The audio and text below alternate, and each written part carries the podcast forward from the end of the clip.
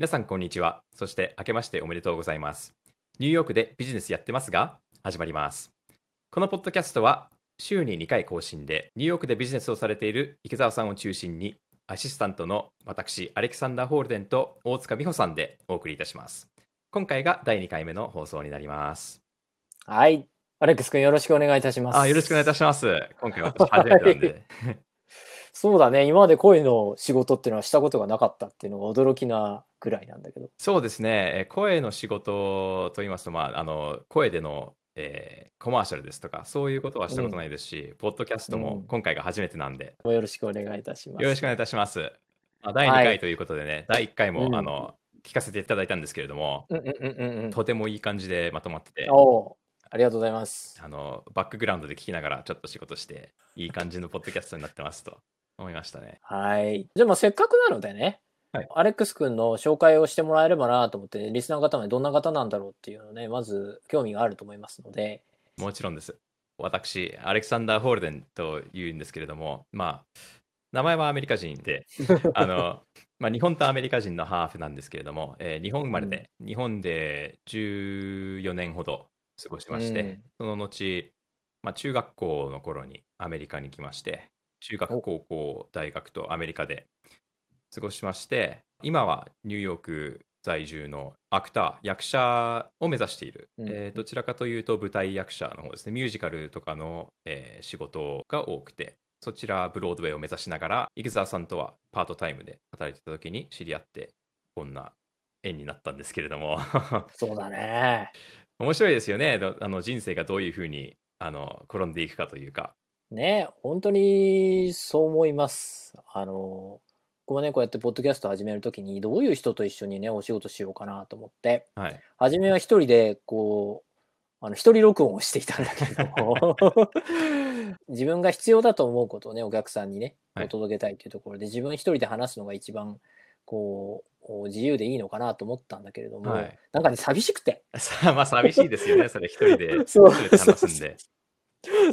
れでやっぱりアシスタントが必要だなと思った時に、はい、まあね、プロのアナウンサーもいたりとか、はい。あのまたはね、そのビジネスマン同士ね、対談するみたいな形でずっと進んでいくみたいなの面白いかなと思ったんだけれども、はい。いや、そうではなくて、せっかくこんな時だし、特にあの僕のもとでね、昔働いてくれたりとか、今働いてくれてるような方々っていうのを、はい。別に声の仕事をしたことないとか、そちらに関して素人でも全然よくて、はい、その方々に新しい世界を見てもらいたいと。もちろん僕もね、ボランティアじゃないので、僕のまっすぐこう進む中でね、はい一緒にね、横になって走ってくれて、で、その僕が見てるものとは違うものを見てるかもしれないけれども、はいでもそこで新たな可能性であったりとかね、新たな世界みたいなのを築いてもらって、はい。まあチャンスをつかんでもらうような、そんな方々と一緒に仕事できればいいなと思って、はい。まあ、大塚さんしかり、アレックス君しかりね、はい。あのお声掛けさせていただいたところ、お二人とも本当にやってみたいっていうことで、はい。ありがたいことで、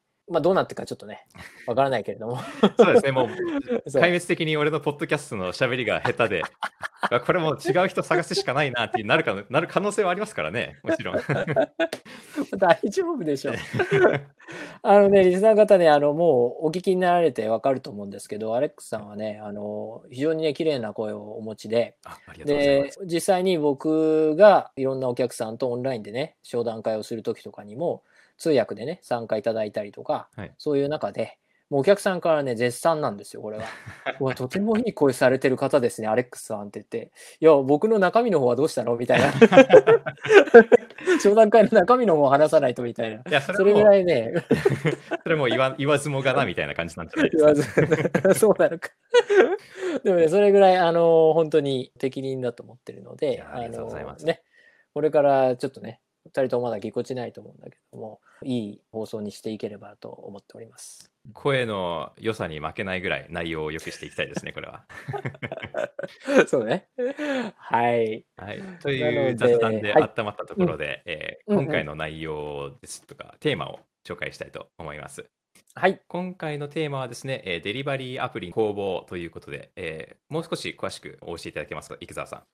はい。まあ、日本でもね、えー出前館であったりとか、ウーバーイーツで、はいこの自粛期間に特に、皆さん出前の方をね、スマートフォンを使って注文してドライバーがやってくる、お食事と一緒にみたいなところが増えてきてると思うんですけれども、そうですねや。はりアメリカはですね、もう何年も前からこの市場は出来上がっていて、はい。こんなアプリが出てきては、こう潰れたり、ちょっと変わり種が出てきたりとか、はい。と最先端だなっていうところがあるので、はい今日話す中にも出てくるんですけど、はい。まあ大手のね、ドアダッシュっていうところ、これも有名なアプリですけども、ここがちょうど上場したっていうところでですね、はい。まあ、いいタイミングかなというところで一度ね、お話をさせていただこうと思ってます。ではい、どういうアプリが市場にあって、どういう特徴があってはい、それぞれが今どういう状況になっていて、そして未来がどうなっていくのかみたいなね、業界のお話っていうのもあるんですけど、はい。やっぱり僕自身がね、レストランを経営していて、またそういう IT が大好きなので、こういうアプリをですね、端から端まで全部使っちゃうとあいうところで。で、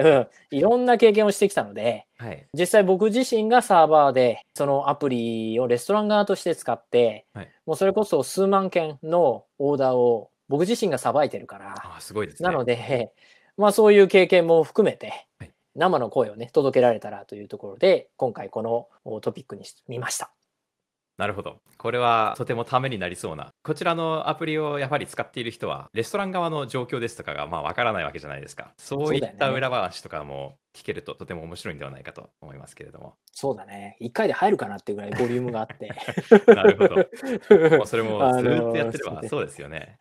そうだね。もう毎日のようにね、いろんなドラマがあるっていうかね。ドライバーと喧嘩したりとかね、アプリが動かないとかね、いろんなことがあるんだけれども、まあ、あの、今日はね、まず、ざっくりと全般というところで話していければなと思ってまして、はいえっとまずね、本当聞いてみたい。アレックス君ね、どうこういうの使う？こういうデリバリーアプリって。そうですね。今まではあんまり使ったことがなかったんですけれども、やっぱり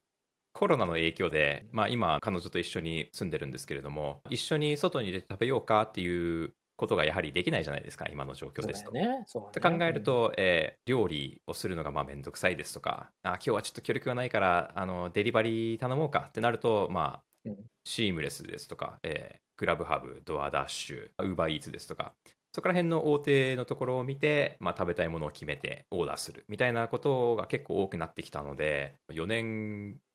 ぐらい前ですかね、あのスポーツを見てた時に、あのまあ、サッカーなんですけど、サッカー見てると横の方にあのビルボードとかあるじゃないですか、あのはいなんていうか、あの広告のボードがあるんですけど、うん。そこにあのマクドナルドデリバリーしますって書いてあって、え、うん。マクドナルドってデリバリーするんだみたいなびっくりしたのを覚えてるんですけど、多分それはあの Uber Eats とかでのデリバリーという話なんでしょうね。そういう世の中になってきたんだなって思ったのが、まあ、それそのくらいの時ですかね。今、その頃と比べるとやっぱりもうデリバリーアプリなんてもっとメジャーになってると思いますけど、そうだね。まあ、今日はじゃあそんなところをね、どんどん話していければと思ってるんだけれども、はい、そうですね。池田さんの経営しているレストラン、まあ、レゾボックスですね。レゾボックスも3月頃からロックダウンになったと思うんですけれども、そちらからデリバリーアプリの使用率とかはやはり変わったんですか？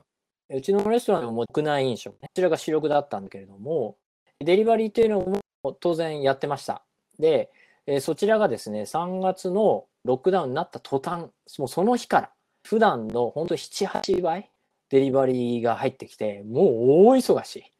すごいことになっていて、もう皆が外に出れなくなってしまったので、全員がテイクアウトを頼むようになって、はい。もう、すごい量。おで、あの、従業員の方々も、おね、ロックダウンだから来れないっていうところで、本当にコアの社員だけでやっていたんだけれども、はいと追いつかないぐらいのすごいことになっていて、そんなに膨れ上がったらそうですよね。そうね。で、その後に、まあ、あの、屋外営業がね、許可されて、で、多くのレストランが、まあ、野外にね、テーブルとか椅子をね、設置して営業を再開したっていうところで、はいまあ、あの、うちは結果的に、えーその選択は取らず、デリバリーとテイクアウトのみで今もやってるんだけれども、結局ね、それはどうしてかっていうと、やはりサーバーさんを雇う、あの、金額であったりとか、あと、冬になるとニューヨークは非常に寒いので、寒いですね。えーなんだかんだ言ってね、半年ぐらい、もう11月から3月ぐらいまでは、ずっと、まあ、5度以下だったり、氷点下だったりするのがニューヨークなので、結局、屋外営業ができるって言われても、まあ、お客さんとしては、まあ、ちょっと寒いかなっていうので、どうしてもか客足は減,、ね、減ってしまうっていうところで、座りたくないですよね、外に。そう、なかなかね、それでもね、皆さんね、すごいレストランをサポートしたいっていうので、お気に入りのところに行かれたりしてるけど、まあ、はいうちはその選択肢は取らず、今でもテイクアウトとデリバリーのみで営業してます。まあね、ロックダウン中ってどうしてもこう先が見えないので、はい。こう財布の紐がね、硬くなるっていうところなので、えー高級店の方々はどうされてるんですかっていう質問が来るんですけど、テイクアウトとデリバリーって、まあ、カジュアルなレストランはいいんだけれども、はい。高級店、それこそミシュラン星のようなところね、はい。こういうところっていうのは、え、デリバリーとかしないよね、普通は。あの、そうですそれはよね、そうね、そう思うでしょ、やっぱり。三つ星レストランから、はい、キャビアデリバリーでで 取りましたみたいな、そんなことないですもんね、普通は。僕もそう思ってたんだけど、最近ね、食品の卸業者さん、まあよくうお話しするんだけど、えー彼らのね、顧客の中でも高級店ってのはどうしたの？って言ったところ、はい。あのね、おまかせとか、例えば日本食だったらね、おまかせとかで100ドルを超えるようなお弁当だったりとか、おそういうのを出して、なんとか頑張ってるところがあるっていうのを聞いて、はい。わあ、すごい。そういうの注文したことある？いや、でもそれって100ドルを超えるお弁当ってことですよね。そうそうそうそうあそうそうの。俺はあの駅弁ですら高いと思ってしまうタイプなんで、それはさすがに無理じゃないですかね。そうだよね。まあ、本当にね、富裕層がまあニューヨークにはいるから、そういう方々に向けてね、出されてるんだと思うんだけれども、昨年9月後半の情報で、ちょっとお古くて申し訳ないんだけれども、はいえー大体、えー71えーのおミシュラン星のレストランがニューヨークにはあったんだけれども、約はいその半分は9月の段階でも閉じていると。ああまあ、そうでですよね。うん、その中で、まあ、生き残ってるところが、そういう大体70ドルを超えるような、えーテイクアウトメニュー。70ドルっていうのは日本円で7000円ぐらいだけれども、弁当をテイクアウトやデリバリーで出しているっていうのが現状のようです。すごいですね。うんやはりミシュランレストランっていうあのすごい業界で知られているレストランとかもうそれそれこそ普段でしたら広告ですとか違うことしなくてもネームバリューだけで人が来てくれるようなレストランじゃないですか、そういうレストランもやっぱりコロナで調整ですとか自分たちの在り方を変えていかなくちゃいけないっていうのはやっぱりすごいですよねコロナの影響なかなかね、特にあの富裕層がね、当然お客様だったわけだけれども、はい。富裕層ほど地方にね、避難されてらっしゃる方が多いから、ああなるほど。要するに顧客をぐっと失ってしまった中でも、でも生き残っていかなきゃいけないっていうところで、はい。かつデリバリーってやはりね、その場でお客さんが食べてくれるかどうかも保証できない中で、はい。で提供しなきゃいけないっていうのは、本当にシェフたちにとって大変苦労しなきゃいけないところだと思うんですけど、そうですよね。それの中でもやっぱりやっていこうと、研究に研究を重ね、はい。デリバリーでも美味しく食べれるようなものっていうのを一生懸命皆さん考えてやってらっしゃるみたいですね。そうですね。まあ70ドうル出してお弁当を買って美味しくなかったとかなったらそれはもう評判的にもマイナスですし、うんとね、そうなんだよね。で、ミシュランという話が出てきたので、ミシュランガイドについてちょっとお話ししてみたいんだけども、はいこれもね、よく聞かれる、今一体ね、これどうなってるんですかって聞かれたときに、僕らもね、ちょっと調べてみて、はいミシュランの方もずっと2021年度のね、ニューヨークエリアの出版っていうのは検討していたようなんだけれども、はいあの実際にね、夏、2020年の夏ぐらいから調査員が各お店に入り始めて、はい。一生懸命ね、そのレーティングをなんとかこのおパンデミックの中でも模索していたようなんだけれども、はい。あやっぱりね、この1ヶ月前ぐらいかな、12月ぐらいに、やはりどうしてもこう無理だというところで、うん、ニューヨークエリアの出版は今回延期するということは決めたようです。で、まあ、他にもね、あのザガットとか、ニューヨーク・タイムズも、それからグラブストリートとかイーターとか、そこら辺の食のね、メディアさんはいがそういうリストを出しているんだけれども、そういうところも軒並み延期を決定っていうところみたいですね。なるほど。そういうのは、あの、うんそうですね、レストランとかに行くと、あの、ザガット2019とか、あの、多分レストラン側で貼ってるんでしょうね。あの、こちらのリストに載りましたっていう宣伝になるみたいな感じで、よく貼ってるのを見かけますけれども、それも延期なんですね。やっぱりね、そのテイクアウトで評価しろって言われても難しいし、味だけではなくて内装の評価であったりとか、サービスの評価みたいなところも含めてレーティングっていうのはされているから、屋内営業ができない中でどうやってそれをね、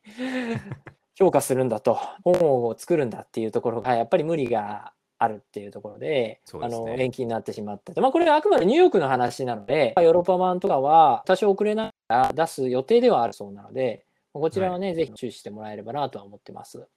はい。どうなっていくんでしょうそうね。なかなか大変だと思う。で、まあ、あの、デリバリーオンリーになって、レストラン自体の経営はどうなったかみたいなところっていうのもよくね、はいあの日本の方々が聞かれるので、まあ、せっかくなのでちょっとお話ししようかなと思うんですけど、あそうですね。のうん、ビジネス的にはね、こう売り上げは下がったんでしょっていうところで、あのもちろんね、あのお飲食店ごとに違うと思うのね、状況は。あの一概にこうですよっていう話はできないんだけれども、あのうちに関しては意外とそんなことはなくて、あこう今から話すね、この本題のアプリっていうところ、デリバリーアプリに手数料ね、たくさん持ってかれちゃってね、こうチップも持ってかれたりとかいう中で、利益率自体は相当下がったんだけれども、はいまあ、実は客単価っていうのは上がって、こうあオンラインって不思議なことで、そう、不思議なんだけれども、これはね、あの、僕自身がトッピングビジネスって勝手に命名してるんだけれども、これ何かっていうと、こうアイスクリーム屋さんに行くと、はい。こう、ベースのアイスクリームってあるね。一つ、コありますーンで、一個ポコって乗ってるみたいな。でも、なんか行くと、それだけだと、こう、寂しい感じがして、結局そこにいろんなトッピングを乗せちゃう。チョコが乗せたりとか、これどうのこうって、気づくとすごい値段になってるみたいな。でももう、もうスタッフの方が乗せちゃってるから、今からちょっと減らしてくださいみたいにできないみたいな、そこで買うと、そうそう、実は2倍ぐらいの値段になってるみたいなね。そういうのがあって、あの、うちも、あの、実際、ロックダウンになって、テイクアウト、デリバリーオンリーになった時に、すぐメニューの方をを変えて、トッピングをぐっと増やして、はい。そうすると、ラーメン1個でも、単価自体はね、11、12みたいなところなんだけれども、こう、麺まであったり、チャーシューであったりとか、あオンラインっていうのは、タップ一つで、こう、を増やせるので、簡単にポンポンポンポンと押しちゃうんでね。そうですよね。うんレストランに行って注文するときに、チャーシューとえコーンとわかめとみたいなことはあんまり言わないんだけれども、口に出してると考えちゃいます口からね。に考えちゃうんだけど、アプリだと簡単に押せるから、はい。どんどんどんどんこう増えてって、一つのラーメンで30ドルみたいなすごいオーダーが来たりとか、すごいですね多。くて、そう。客単価で、だいたいうちだと25ドルぐらいが1オーダーの平均なんだけれども、要するに、だいたい1品だと12ドルぐらいっていうところが、2人で頼んで、まあそれぐらいになるっていうところが、そこから20%、30%ぐらいがアップしていくっていうのがオンラインのオーダーの特徴で、それがアプリでの手数料をこううまく相殺してくれたりとか、それはちょっと面白いなっていうとこだったりするね。うん。そうですね、まあ、あの飲食店に限らず、まあ、個人的な話なんですけれども、やっぱりうんうん。Amazon とかに乗ると、あの下の方にワンクリックオーダーみたいな、あの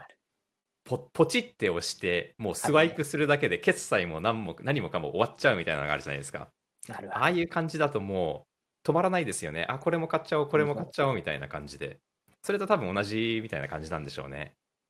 でね、あの、レコメンデーションっていうのが来るから。どんどん出てきますよね。そうこれをそう買ったからこれを買いましょうみたいな。そうそうそうそ状況としてはまあコロナの影響は強いですけれども、まあ、うんイートインがなくなった分も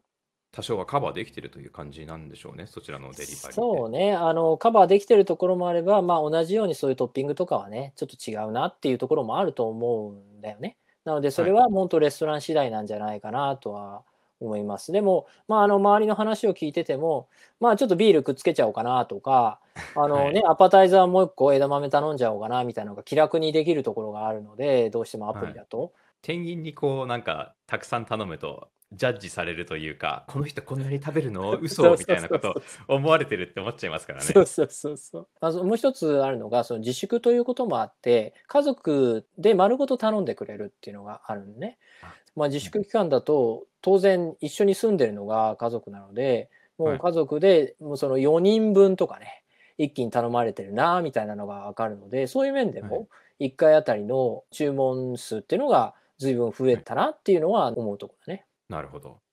うん。さっきあの池澤さんがアプリ側が取るフィーがあるという話をなさってたんですけれども、これはアプリごとに違うんですか？それとも大体一律何パーセントとかそういうのはあるんですかね？あのーフィーについてもね、お話ししていきましょう。まあ、登録時っていうのは、ほとんどのね、デリバリーアプリのサービスっていうのは、初期費用はかからないし、解約も自由。基本的には注文金額に応じて手数料が取られていくっていう契約なんだけれども、はい以前パンデミック前っていうのは大体30から35%ぐらい取られてたってこれは相当長くなんだけれども結構取られますね。結構取られるんだよね。まあ普通のレストランっていうのは材料費で、えー、大体30%ぐらいだと思う。で、はいうちも頑張ってもやっぱ25%とかそれはメニューによっても違うんだけれども大体そのぐらいっていうところ、ね、で残るから人件費であったり光熱費であったりっていうところを引いて利益が残るっていうところなのでやはりなかなかね飲食店っていうのは、まあ、音利益率の低い商売だとは思うんだけれども厳しいほとんど残らないですよね、それ。そうそうそうそう。で、それが変わったのが5月の終盤。えっと、これは他州でもね、えー先行して、すでに施行されていた条例なんだけれども、はいあのこの30から35%っていう、ね、デリバリーアプリが取るマージンを最大で20%にしなさいっていう、そういうものが州から出た。これニューヨークの話ね。はい。これがね、やはりね、アメリカはすごいなっていうか、中国ほどではないんだけれども、一気にこう特定の業界にこうメスをドンと入れるというかね。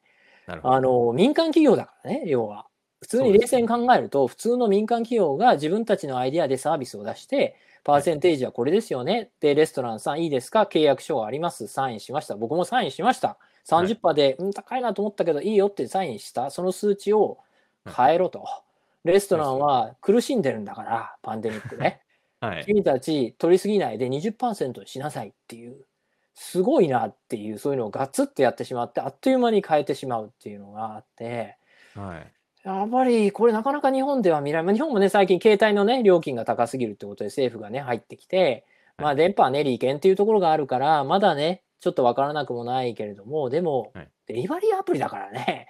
あの世の中ね普通に使わない人もたくさんいるしあのもちろんね飲食業界っていうのは雇用っていう面で非常にね大きな割合をを占めてるのでそこをサポートしなければいけないっていうことはよくわかるけれどもはいさすがにおーっていうのはね思ったよねこれはね。これはすごいですよね。そうね。今までこれが、これが普通だったっていうのがもう、あの、週の一声でパッて変わっちゃうわけですからね。早いね35%とかからこっちねもう20%に。そう。なので、そこはね、あの、レストラン経営をしている側としては、非常に助かったといえば助かった。ありがたい。30から20になるっていうのは非常に大きいけど、もちろん、あの、なんだろう、洪水のようにね、オーダーが来てた3月後半とか4月中にね、もしそれができて、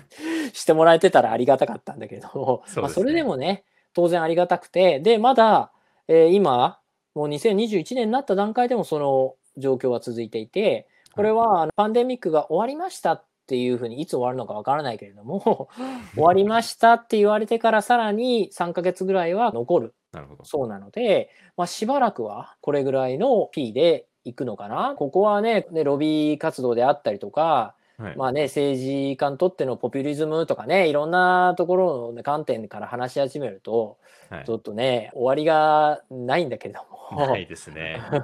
結局、あの、この20%にしたのも政治家の人気を取るためにこういうことをしましたみたいなことを言われると、ねえ言われると、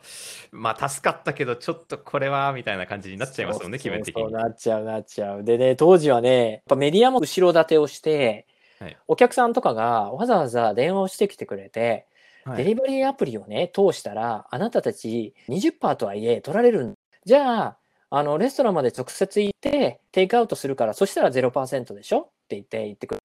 あ、はいありがたいな。ここら辺からテイクアウトがすんごい増え始めたんですね。要するに直接来てくれて、うん、皆さんサポートしたいっていうのでね。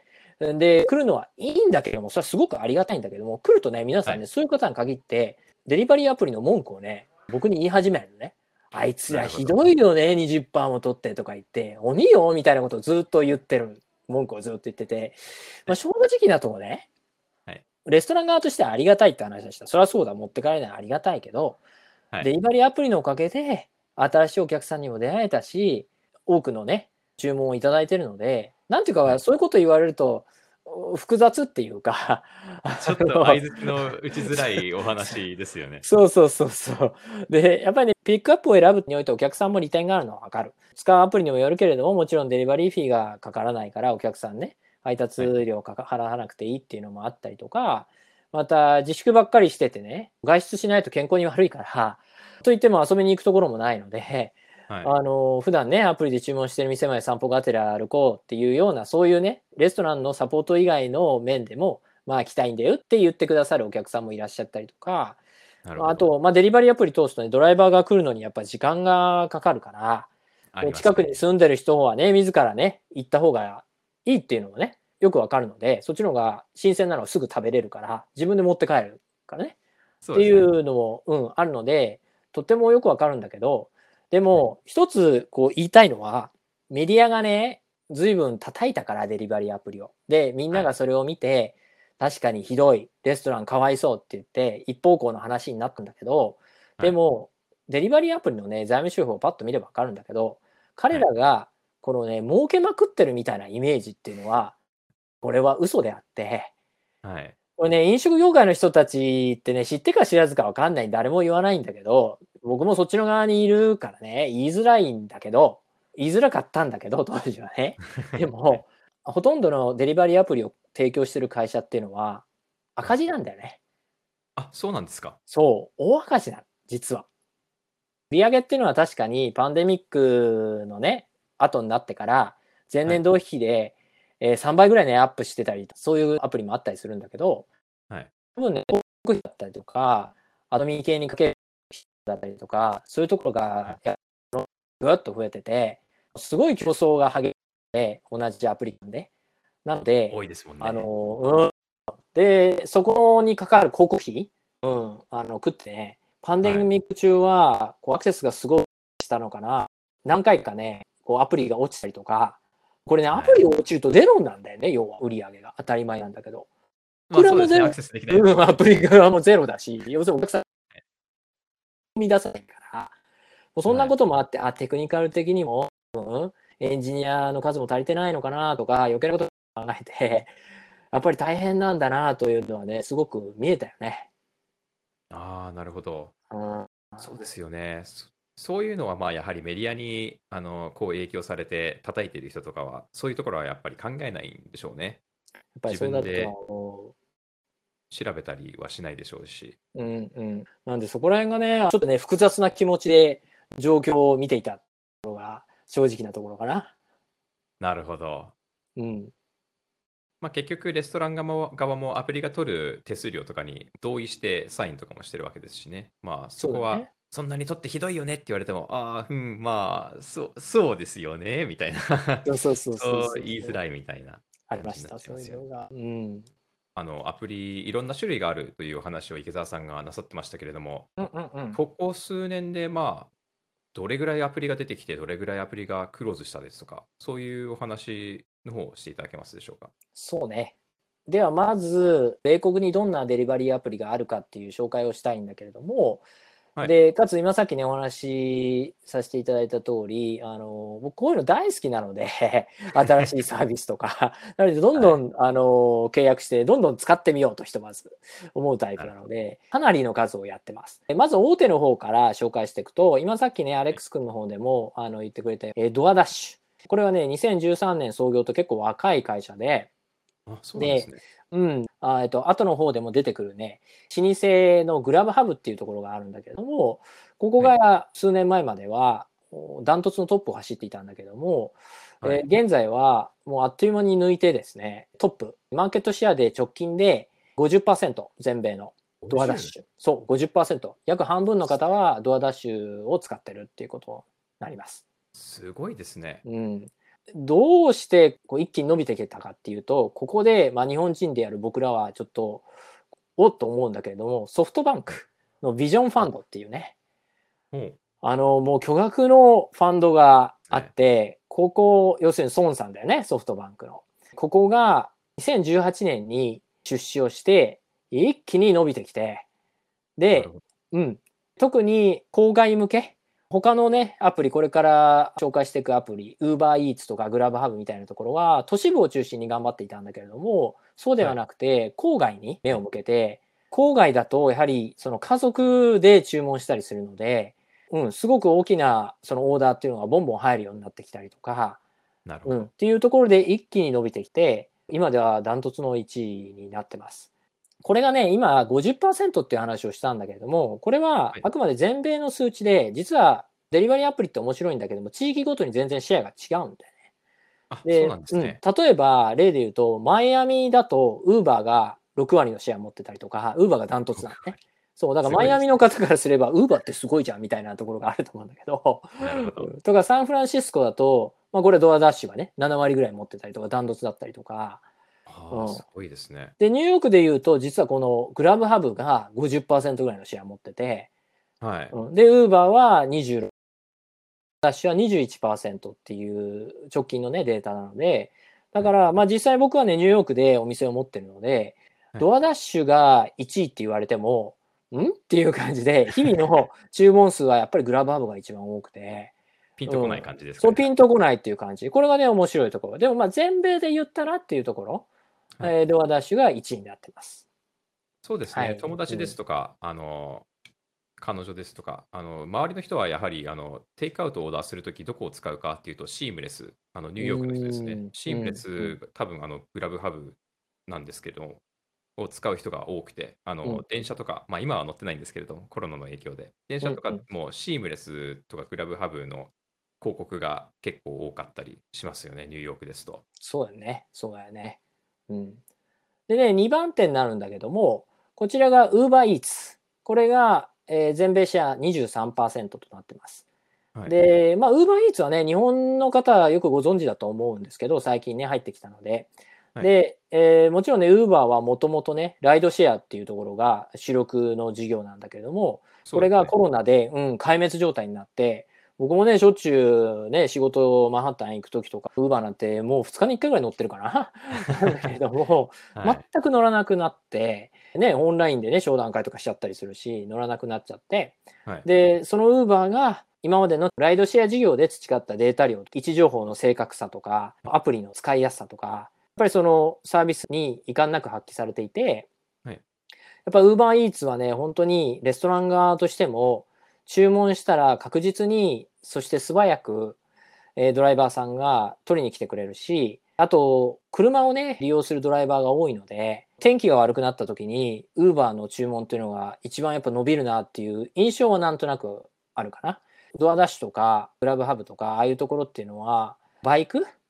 であったりとか、自転車での配達が多いんだけれども、なる Uber ほどは車で配達をするドライバーさんが多いから、はい雪になったりとか、大雨になったりとか、雷になっても普通に来てくれるんだよね。他のところはね、やっぱりね、いきなりね、ドライバーさんがもう辞めちゃったりして、家に帰っちゃったりして、来なくなるんだよね。だからもうそこはね、全然、そう困っちゃう。そこがね、天候に左右されにくいってところで安定感があるっていうか、なるほど。すごくね、いいっていうのと、あと、まあ、あと、ずいぶんね、マニアックな話になってあれなんだけど、レストラン側として地味に良いのは、はい注文が入った時にタブレットに表示されるんだけどね、このお客さんがこれを頼みましたみたいなのが来て、何分以内にドライバー来ますみたいなのが分かるタブレットを手元にあるんだけれども、はいこの注文タブレットに3、4ヶ月前ぐらいからかな、このお客さんは過去に何回うちのレストランで、えーオーダーしたかっていうのが分かるようになったね。おお、それ便利ですね。そう、すごい便利。なので、あ、この人、過去に20回もオーダーしてくれてんだとか、はい。あの、なので、この人は、あの、ロイヤルカスタマーだなとか、あ、この人なるほど新人だなとか、そういうのが分かるようになってきたっていうのが、すごく便利だなって。うんなるほど。これうん20回頼んでる人には、ちょちょっと妻、妻をちょっとサービスしちゃおうみたいな。そうそうそう、手紙入れたりとか、うんなるほど。なんかそういうことがね、できるようになったのが、あの、ウーバーのいいところかなって思ってます。はい。そうですね。つながりが分かるっていうのはいいですね。そうだね。で、次3番目なんだけれども、えずっと話に出てきたグラブハブ。これが老舗、もうデリバリーアプリといえばっていうところね、皆がアメリカ人の方が知ってるグラブハブという会社があって、ここはね、もう2004年に創業で、もうこのデリバリーの市場をね、作り上げてきた功労者というのも言うアプリだと思うんだけれども、すごいね。まあうん、実際にいろんなね、小さいところも飲み込んできて、どんどんどんどん巨大化してきたんだけれども、2013年には同業のシームレスっていうところがあって、はいそこををまずう買収。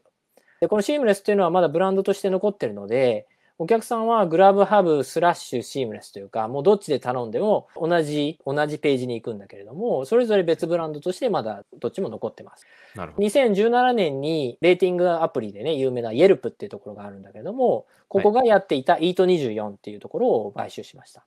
なるほど。それから2018年には大学機関へのデリバリーに特化したサービスのタピンゴってところがあったんだけども、ここも買収。こう着々とね、こう地盤を固めてどんどんどんどん大きくなってきたってところだったんだけれども、はい。これが今さっき言ったようにドアダッシュ。このね、ソフトバンクのすごい出資があって、一気に抜かれてしまったっていうところと、あと、まあ、ウーバーがね、サービスを始めて、もう彼らのウーバーのね、そのシステムのこの安定さというか、信頼度で一気に抜かれてったっていうところがあって、まあ、3位になってしまったっていうところ、それから、まあ、レストラン側、僕のようなね、レストラン側から見ると、やっぱりね、サービスが非常に悪かった。サービスっていうのは、ドライバーの質であったりとか、すごくね、システム的にも使いづらかったし、うん、そういうのもあって、まあちょっとね、やっぱりよくあるよね。長年やってるとどうしてもちょっとだらけちゃうところっていうのがあるのかな。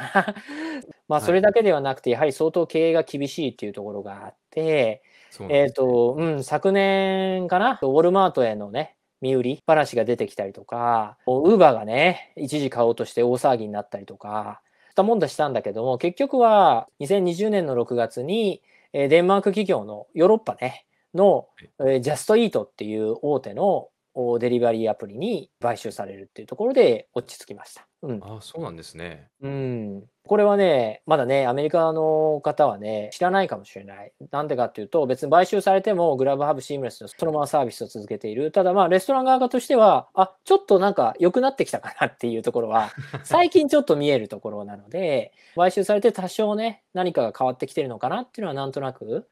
うん、はっきりとはまだね、出てきてないけど、見えるところではあるかな。はいうん。なるほど。全いや、本当に全然知らなかったです。だよね。うんその期間を過ぎてても、まあ、7月ですとか8月ですとかも、シームレス使って、あの、食べ物をオーダーしてたんで、え、ば 買収されたんですか？みたいな。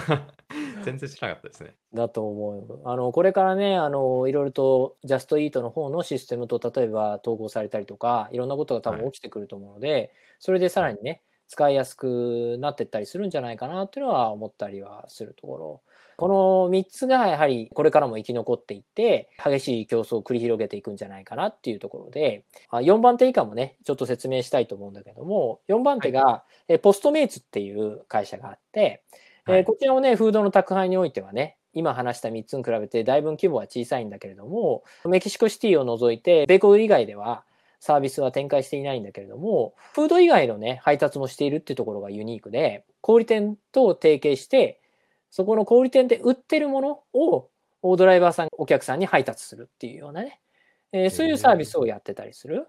なので、例えば、あの、ドラッグストアで、この薬品買ってきて、みたいなところの注文があったら、その注文をね、見たドライバーさんが、ドラッグストアに行って、買って、持ってくと。フード以外のところもやってるってところがユニークなところかなっていうんだけれども、うん、ここはね、数ヶ月前に Uber に買収されたので、まだね、ブランドは残っていて、今日とかも、えーポストメイツからオーダーあったけれども、今後減ってくんじゃないかなとは思ってます。これはね、全米でえーシェアが7%っていうところなので、上位の3つのジャイアントたちに吸収されるのは当然なのかなっていうところはあったよね。なるほど。うん。それぐらい小さいとそうですよね。まあ、あの、一人では生きていけないというか。本当にね合唱連行っていうのが進んでて、やはり今まではデリバリーの市場っていうのはどんどんどんどん拡大していったっていうところで、拡大してる市場だと、当然ね、いろんなプレイヤーが出てきてもみんなそれぞれ儲かったりするので、そんな潰れたりっていうところがなかったりするんだけど、はい。こういうパンデミックになって経営がね、やっぱり厳しくなったり、はい。やっぱり生き残るのは、まあ上位ね、えー2、3社っていうのはどの業界でも同じなので、それはがこの業界でもどんどん起きてきてるのかなっていうのは、ポストメイツを見てて思うとこですね。うん他の小さな会社に利益取られるよりは少しお金を使ってその小さい会社を買収してその利益も自分が取り込むっていうのがやっぱり大手会社はそういう考えが多いんでしょうね。そうだと思う。で、今さっき話したように、こう面白いことに地域ごとに強い弱いみたいなのがあったりするので、あこの年もらいたいって言ったら、ポストメイツが強い年みたいなのもあるので、ああの、はい。ポストメイツを買収しちゃえば、そこの都市で自分のところが一気に1位になれたりみたいなところもあったりするので、そういう面でね、狙い合ってるっていう感じの業界ではあるね。うん。で、えっと、5番手になるんだけれども、えっと、キャビアっていうところがあって、これも、えードアダッシュに2019年買収されました。で、ここはどんなところかっていうと、ちょっとね、他のデリバリーアプリとは変わってて、はいえーどんなレストランでもセルっていうのではなくて、えーはいキャビアが選んだレストランはい。だけを掲載するっていう、はい。そういうアプリになっていて、うん。なので、お客さんを囲い込むっていうかね、本当に美味しいレストランしか、えーうちには載ってませんよと。あ美味しいお店からデリバリーを欲しい人は、キャビアを使ってくださいね、みたいな感じのをやっていて、ドアダッシュに買収されてから、まあ、あの、ずっとブランドもね、あの、未だに残ってるんだけれども、完全にシステムは昨年の10月にも統合されていて、レストラン側からすると、もうお客さんがキャビアで注文したのか、ドアダッシュで注文したのか、もはやこちらには分からない状態になっているので、そこはちょっと残念かなと思ってます。うんキャビアから来たお客さんは、やっぱりいいお客さんなんだろうなっていう感じはしてたので うん、それが分からなくなっちゃったのは残念かなっていうのがレストラン側のあれかな。あの、ちょっとした小ネタかなっていう思います。うん、で、次がどんどんね、出てきて、まだかよって感じだと思うんですけど、アマゾンもね、うんそう、長いリストが。あの、アマゾンも、えー昔やってまして、アマゾンレストランっていうのでやってて、あのアマゾンがデリバリー業界に参入してくるってことで、おすごいと思って、僕もすぐ飛びついて、ニュース見て、すぐ登録したんだけど、これがね、待てと暮らせとね、こうね、オーダーが入らんって。あそうなんですね。全然入らない。もう平均でもね、月にね、2、3件程度っていうところで、あ全然ダメですね。全然これうちだけかなとか思ってたんだけど、やっぱり、はこう他社との競争に敗れてしまって、2019年かな、あー夏ぐらいに米国市場から撤退しました。他の国ではまだね、やってるそうです。でも、アマゾンといえばデリバリーっていうイメージはありますからね。あまあ、フねえードではないですけれども、それでこけるっていうのは相当すごいですよね。そうだよね。本当にアレックス君の言う通りで、その配達でも、もう今やアマゾンは自分たちで飛行機も持ち、トラックも持ち、最近ニューヨークでもよく見るでしょ、アマゾンのあの、見ますね。バンね。そうそうそうそう。もう自分たちで自前でね、ドライバーを持ち、UPS とかフェレックスとかああいうところもちゃんと使ってるけれども、それだけでは足りないっていうところでね。あと、はいもう個人でやってるんですか？みたいな小さな配達業者さんとかもね、契約して持ってきたりするから。しうんますね。ねだからまあそういうロジスティックス的なところは本当アマゾンはすごいなと思うんだけど、そのアマゾンでも、ここはやっぱり利益にならなかったのかね。あまりに、えー先行してるね、企業が強かったのか、諦めたよね。うん、アメリカでは。一旦お客さんがついちゃいますと、なんか離れる理由がない限り離れないですもんね。ね、とってもいいことを、うん今アレックス君言ってくれたんだけど、そのスイッチングコストっていうか、このね、デリバリーアプリの問題点みたいなところ、後で話そうと思うんだけど、やっぱりサービスがみんな一緒なんだよね。当たり前なんだけど、扱ってる商品ってレストランの食事だから、うちのラーメンがウーバーイーツだから、例えばね、100ドルになるとか、ドアダッシュで50ドルになるとか、そういうことはありえなくて、一律やっぱり12ドルなんだよ、やっぱりそれは。うん、なのでね。うん、一般のお客さんからすると、別にどれで頼もうが変わんないんだよね。正直ドアダッシュから頼んだうどんの方が美味しいとかそういうのはないですねないから。うん。なので、そのまあ背景みたいについてはね、もうちょっと後でね、ちょっと話そうかなと思ってますので、うん。はいで、まあアプリに戻ると、えっと、他にもね、小さいところいろいろとあるんだよね。で、それはね、オールセットって言われるところとか、デリバリーですよ .com っねていうのは、あ、本当に知ってる？オールセッはい。うん。あのオールセットってあれじゃないですか、なんか先にオーダーしてあのお店の中でこれのこの料理用意しといてって言って料理、店に着いたらもう料理が席にうん。あってオールセットみたいな感じの、まさにオールセット。うん。はい、アプリじゃったじゃないですか。うん。それがパンデミックでどう変わったのかなっていう質問をしたかったんですよね池これはね、全く他のデリバリーアプリと一緒になっちゃって、ああそうなんですね、うん、要するにお客さんとしては、テイクアウトもね、多いから、要するに、えっと、お客さんは事前にアプリで注文して、お店に来た時にオールセットかもしれないけれども、でも、はい。全然その特徴みたいなのは他のアプリと全部一緒になっちゃってるから、はい。だから別に全然良さは出てないっていうとこだよね、パンデミックでは。ああなるほど。うん。違いが出せなくなっちゃった感じですなっかね。ちゃったよね。今さっき言ったように別にオールセットだから安いとかそういうことも全然 ででもね、本当にこれはね、あの、1日1件あるかないかないかみたいなところで、ほとんど使ってる人を見ない。いつも同じ人しか注文してこないから、うん。知られてないよね、全然ね。そうですね。で、まあ、知られようとすると広告費がかさんじゃうとかそういう感じですかね。結局体力がないとそこで勝てないっていうところになるよね。うんなるほど。他にもね、えっと、いろいろとやっぱみんな、あのね、考えてて、新しいアプリがどんどん出てきていて、ターゲットを絞り込むっていう面で、ハングリーパンダっていうところがあって、おお、うん。これなんとなくわかるかもしれないけれども、パンダっていうところで、中国人の方がやられてて、うん。まあ、イメージ的にそうですね。そうそう。で、アプリも全部中国語で書かれてるのね。あ、そうなんですね。で、ターゲットも要するに中国語が読める人なので、中国人の方が使われるアプリなんだよね。なるほど。うん、これがね困ったことに我々レストランの方に配られたタブレットもほとんど中国語で書かれてて すごい使いづらいっていう、まあ、日本人だからなんとなく読めるんだけど。あのこれがおそらくメニューを変えるとこだよねとかやってタップしてみたりとか。そう注文来ましたっていうのがタブレットからねピピョーンってくるんだけどその時が全部中国語でパパパパーって言われて。今なんて言ったんだろうみたいな。みたいな。そうそうそうそう そんなのだったりとか、あの、もちろんメニューだけは英語に変えてくれてるので、あの中国語併記でね。うん。はい。なので、それはなんとなく何が入ったかっていうのは当然わかるんだけれども、でも、はい。例えばお客さんと何かね、注文の最中、うトラブルがあったりとか、あとお客さんに、あなんかよく分かりにくい注文をされた時に電話で聞いたりしなきゃいけない時とかに向こうは完全にこちらが中国語喋れると思ってたりとか中には中国語しか喋らないお客さんとか使ってるから、なんかね会話が成り立たなかったりしたり そう。そこがねちょっとね困っちゃったりするアプリなんだけどあのアメリカにいても中国語しか喋らない方っていらっしゃったりするんだよね。中国大陸から、ね。あの来られたりしてて。あの、い。そういう方々はこういうアプリがあると非常に助かるんだろうなっていうのは思ったりするよね。そうですね。中華のスーパーマーケットとかに行くと、うん中国語しか喋れない人とかも結構見かけますね。そうだよやはりね。あれ不思議だよねそうアメリカでね何十年住んでんのにね。そうですよね。あの、ねまあ、片言で多分、あの、わかるんだけど、中国語しか喋らないみたいな、そういう人なんでしょうね。いらっしゃるよね。これってまあコミュニティが大きいからね十分生活ができるっていうのも素晴らしいと思うんだけれども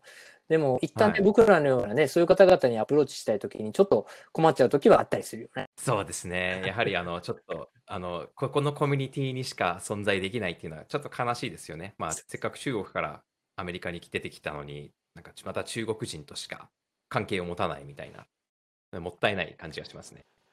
そう。で、えっとね、あのーまあ、デリバリーアプリっていうのは大体ね、他にもね、小さいところっていうのはね、いくつかあったりするんだ。はい。ニューヨークの地元のエンジニアとかが始めたりして、はい。い、きなりね、連絡してきて、高橋ね、このデリバリーアプリって20%、30%取るんだよな、ひでえよなって言って、まあまあっていう、今さっきの話なんだけれども、はい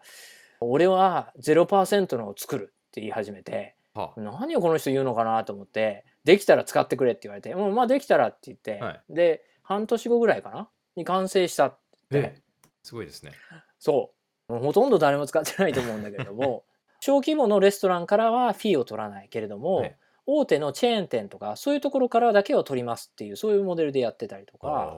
なるほど。ね。あの実際注文っていうのはね、うん、あのあっても1ヶ月に12件？でしかもあの創業者の友人が来るとか。そういうレベルなんだけれども。デリバリー頼まれましたみたいな感じで来るんですかそうそうそう一生懸命ねその登録レストランを増やしてる状況ではあるんだけれども、はい結局ねモデルが同じなんだよね販売してる商品がレストランのメニューだから、はい。結局自分たちでコントロールできないからそこは値段とかを。そうですね。なので、うん、お客さん側からするとやっぱり使いやすいのは長年ね使ってるものだから、はいあまり広がらないままずっと来てるっていう感じなんだよね。でもまあ、新しいスタートアップでなんとかこのデリバリー業界に入っていきたいっていうのを考えてる方々っていうのはポツポツといるなっていう感じではあります。なるほど。うん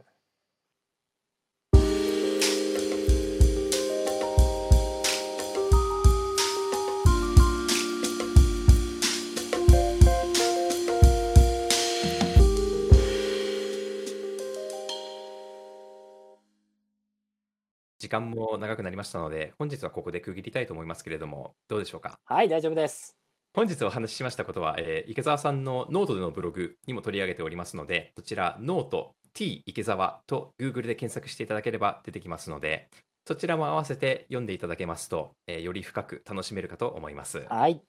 また、お便りですとか質問ございましたら、池ダッシュザワ at hotmail.com までどしどしお送りしていただければと思います。ありがとうありがとうございました。ございました。